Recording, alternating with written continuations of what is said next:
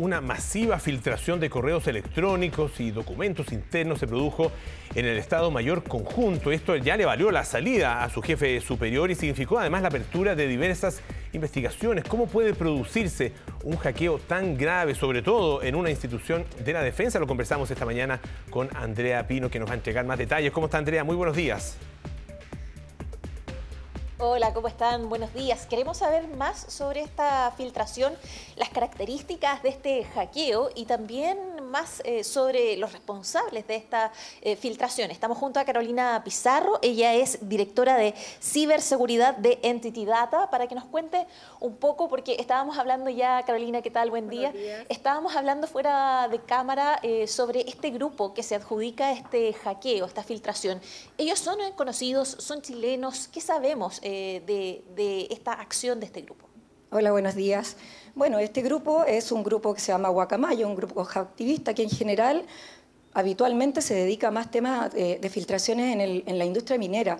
En este caso filtró información no solo de Chile, también hoy día eh, sabemos que emitió un comunicado donde filtraba información de las policías de México, Colombia y entre eso estaba Chile. Eh, lo que se hizo acá es algo bastante sencillo, no podemos hablar que fue un hackeo muy elaborado. Acá en el año 2021 hubo una vulnerabilidad en el sistema de Microsoft y Microsoft correctamente emitió un comunicado a todas las organizaciones para realizar este parchado de seguridad. Acá podemos ver que puede haber habido una negligencia, que no se realizó este, hackea, este parchado perdón, en, la ENCO y, y bueno, hoy día estamos viendo los resultados. Carolina, eh, para entender, se habla de, entre otras cosas, no, sé, no tengo tan claro si es la causa, pero se habla de haber externalizado información a, hostings externos. Eh, si pudiéramos un poco ahondar en eso, qué significa eh, y, cómo, y cómo en el fondo puede significar también un traspaso de la seguridad. Claro, probablemente como este grupo activista aprovechó esta, vulnerabilidad que no habían realizado el parchado y se empezó a, extraer información a, una nube, que puede ser cualquier tema público. Se avisó, se alertó al parecer de esto, pero no fue tomado en cuenta y tampoco se realizó el parchado. Lo que pasa es que si no existe una estrategia de ciberseguridad dentro de una organización tanto pública como privada, por ejemplo, de que no se pueden extraer información desde la organización y no da una alerta o no hay un equipo que esté revisando constantemente esas vulnerabilidades, suele suceder este tipo de cosas y no es la primera ni la última vez que va a suceder. ¿Bastaba entonces con no subir nada a una nube? No, bastaba con realizar el parchado el parchado que, del comunicado que, emitió Microsoft. Con eso se hubiera solucionado todo este problema. Ahora, están pidiendo más recursos. ¿Es costoso contar con una seguridad para evitar lo que ocurrió? Es costoso, muchas veces sí, o muchas veces las organizaciones invierten en tecnología, pero no en las personas necesarias. Como en este caso, eh, es a la luz pública que se avisó y se avisó vía voz, eh, y finalmente no fue una prioridad, eh, está pasando lo que llevó a la salida del general. Pero acá más que hablamos de, temas de un hackeo y que estamos viendo una situación que es bastante complicada, acá estamos viendo también que, cuál es la prioridad. Este el tema de ciberseguridad no puede ser un tema del, del, gobierno de turno. Esto tiene que ser un tema de prioridad nacional porque no estamos hablando solamente de una vulnerabilidad del sistema, sino que estamos hablando de eh, la, imagen de la compañía, en este caso estamos hablando de la imagen de un organismo público. El daño reputacional que pasa con este tipo de, hackeo, de filtraciones es grave. Hay preguntas en el estudio, Polo, te escuchamos. Sí, justamente eh, como está Carolina, eh, le quería preguntar con respecto a lo que, a lo que usted decía. Hola, buenos días, Polo. Eh, ¿Cuál es nuestro nivel de, de seguridad?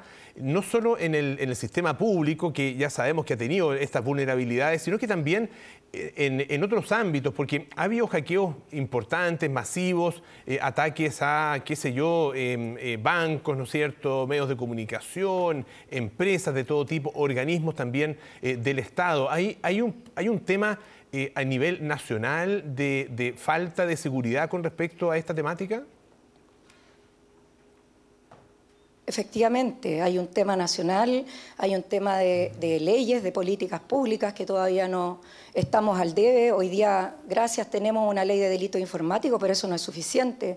Hoy día nos hace falta una entidad que, que sea un organismo autónomo, como decía, del gobierno de turno y que se preocupe de la, seguridad del país, de la infraestructura crítica de la información. Hoy día nos pasó al Estado Mayor Conjunto, pero si mañana nos pasa al sistema de salud o al sistema de energía, o sea, estamos hablando de, de temas que han pasado en otras partes del mundo y que puede ser realmente grave. Entonces, si estamos preparados, efectivamente no estamos preparados y tampoco podemos esperar que salgan leyes para poder empezar a prepararse. Todo organismo, ya sea público o privado, debe tener una estrategia de ciberseguridad, un plan de crisis y finalmente darle prioridad al tema de ciberseguridad, porque, porque finalmente eh, puede llevar en el caso público a, una destitución, pero también en el caso privado al término de una organización. O sea, finalmente por un daño reputacional, eh, una organización y ya pasado puede cerrar su, su funcionamiento.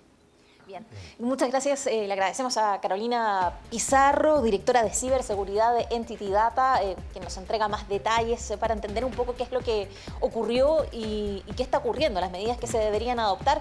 Por lo pronto, al menos la ministra de Defensa incluso tuvo que retornar desde Estados Unidos para eh, seguir de cerca todo este tema y ha comprometido ya su asistencia a sesiones especiales en el Congreso Nacional, tanto en la Cámara de Diputados como el Senado, para abordar esta situación, un hackeo, una filtración importante de correos electrónicos, en este caso del Estado Mayor Conjunto.